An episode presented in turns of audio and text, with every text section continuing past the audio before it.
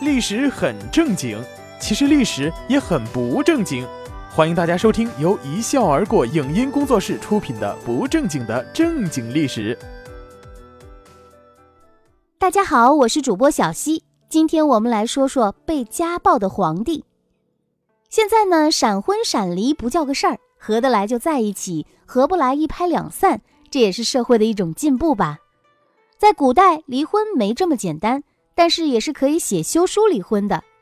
总体来说，皇帝离婚就更不简单，而且文人们一般持批评的态度。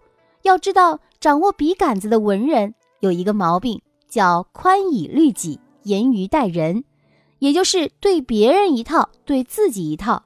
自己可以朝秦暮楚、沾花惹草，别人不行，皇帝呀更不行。但事情就是这么巧。中国历史上有一例皇帝的离婚案，居然被这帮文人们极力赞扬。这个离婚的男主角就是宋仁宗。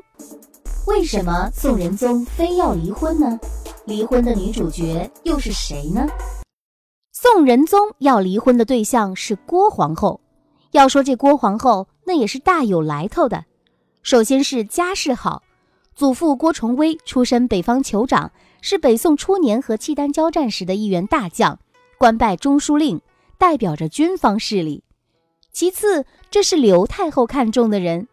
熟悉这段历史的人可能都知道，刘太后虽说不是宋仁宗的生母，但是从宋仁宗赵祯十三岁登基，直到二十四岁亲政，这中间的十一年是刘太后垂帘听政，是大宋朝廷实际的控制者。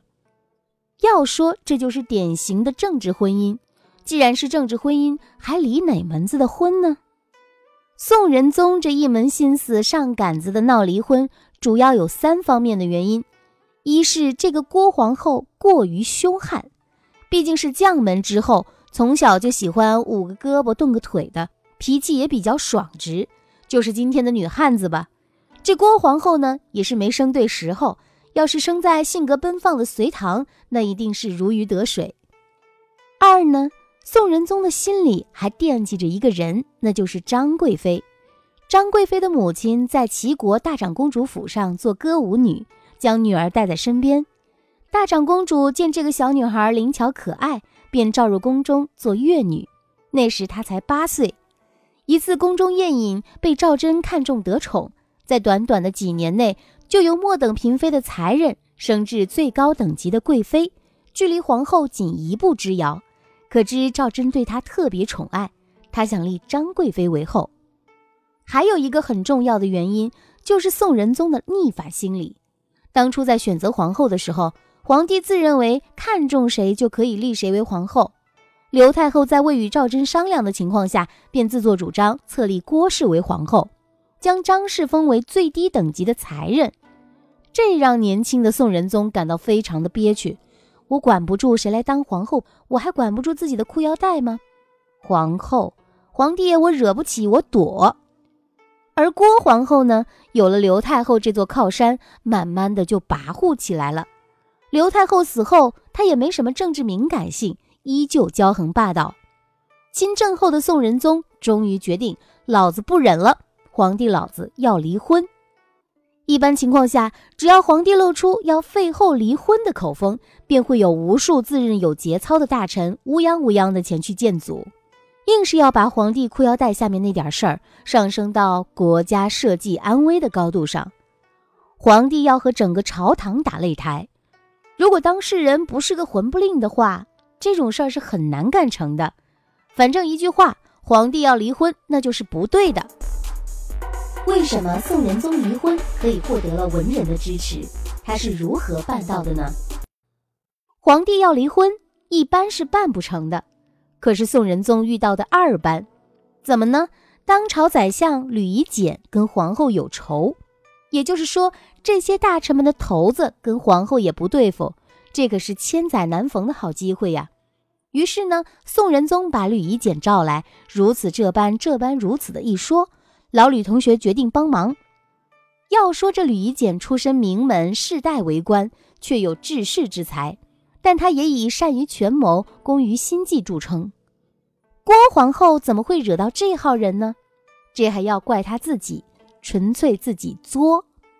仁宗亲政后，撤换了一大批刘太后垂帘听政时期重用的大臣，如张琪、夏竦、晏殊等，则纷纷被外调。这件事便是仁宗和宰相吕夷简商议处理的。然而，仁宗回到宫里，郭皇后却不以为然地说：“夷简独不负太后耶？但多机巧，善应变耳。”意思是吕夷简难道不是依附太后的人吗？他只不过是比较狡猾，善于随机应变而已。这么一说，仁宗觉得也有道理呀。第二天传达下放人员名单的时候，便把吕夷简也放进去了。吕夷简听到自己的名字也在其中，吓得目瞪口呆。后来，吕夷简向宦官严文应打听，弄明白事情的由来，老吕和皇后的梁子自然是就此结下。吕简被下放后不久，仁宗觉得离了他还真不方便，又把他召回来当宰相。要说你得罪谁不好，你去得罪这些整天以耍嘴皮为生的文人们，这些人无理都能跟你搅三分，何况你郭皇后还到处是毛病。第一个毛病很快就被挖出来了，郭皇后从辈分上说，竟然是仁宗的表姨，够劲爆吧？也真亏了这帮文人呢，还真被他们发现了。郭皇后的父亲郭守陵和仁宗的爷爷宋太祖赵光义是连襟，娶了同一对姐妹。郭皇后当然是仁宗的表姨。这个理由有点扯，平时大家也不把这个事情当个事儿。为什么呢？皇帝的老婆多啊，理论上皇宫里面每个女人都可以说是皇帝的老婆。好家伙，那可是好几千人。这好几千人的七大姑八大姨都不能跟皇帝结婚，要是这么弄，限制就太多了。所以呢，这个理由虽说很有爆炸性，但是大臣们觉得总有点牵强，所以这个理由不能用。吕夷简这下有点麻了爪子了，打虎不成反受其害的道理他还是懂的。跟郭皇后已经是撕破脸皮了，要是不把她弄下来，等她哪天翻过身来。还不把老吕骨头架子给拆了，在关键的时候，上回给吕夷简打探消息的太监严文应又一次的立了功，所以说交个太监朋友还是很有用的。严太监抛出了一个更耸人听闻的消息：皇帝被家暴了，也就是说，皇帝被他老婆打了，这还了得？这是要翻天呐！大臣们虽然自己经常欺负欺负皇帝，但是绝不允许其他人也来欺负皇帝，这叫抢他们的饭碗。这些其他人当然也包括皇帝的老婆们。你这典型的属于过了界吗？感觉自己的专属权利被侵犯了的大臣们瞬间暴走了，火烧屁股般跑到宋仁宗那里去了。去干嘛？不是去安慰皇帝的，也不是去表达主辱臣死的节操去的，他们是去看现场了。对，就是去看现场。他们找到了宋仁宗，开口就问：“听说您被老婆给收拾了，可留下什么作案痕迹？要不你脱光了，我们看看。”面对这一群为老不尊兼趣味低下的大臣们，宋仁宗也无语了。这他妈都是些什么东西呀？无奈呀，宋仁宗只得脱光了膀子，让这帮老头围观。果然，脖子上有明显的抓痕。观其形状、色泽、大小、尺寸，大家得出一致结论：这一定是女子所为，而且案发时间就在昨日。昨日啊，皇宫里面确实发生了点事情。《宋史》对此有一段生动的描写：仁宗宠幸宫中的尚美人和杨美人，尚美人恃宠而骄，在皇帝面前说皇后坏话，皇后不甚愤怒，打了他的嘴巴。仁宗赶紧去皇帝救美呀。结果悲催了，误中了龙脖子。其实夫妻之间拉拉扯扯这档子事儿没什么好大惊小怪的。再说还是误伤，但是把这事情被文人们知道了，就成了大是大非的问题。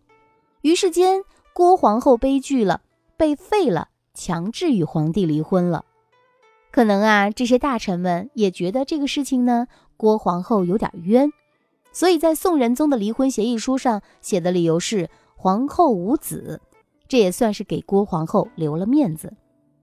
要说呢，宋仁宗这事儿干得漂亮，总算是得偿所愿。不过呢，很快他就后悔了。让他后悔的事情有两件，一件事是新皇后的人选，他还是做不了主。大臣们给他安排了开国大将曹彬的孙女，哎，又是一位将门虎女哦，她的家暴生涯还得继续呀。另一件后悔的事情就是对郭皇后，他还是有感情的，头脑一发热把婚离了，事后呢又想起郭皇后平日里的好处，悔之晚矣啊。感谢大家的收听，这里是由一笑而过影音工作室出品的不正经的正经历史。我们下次节目再见。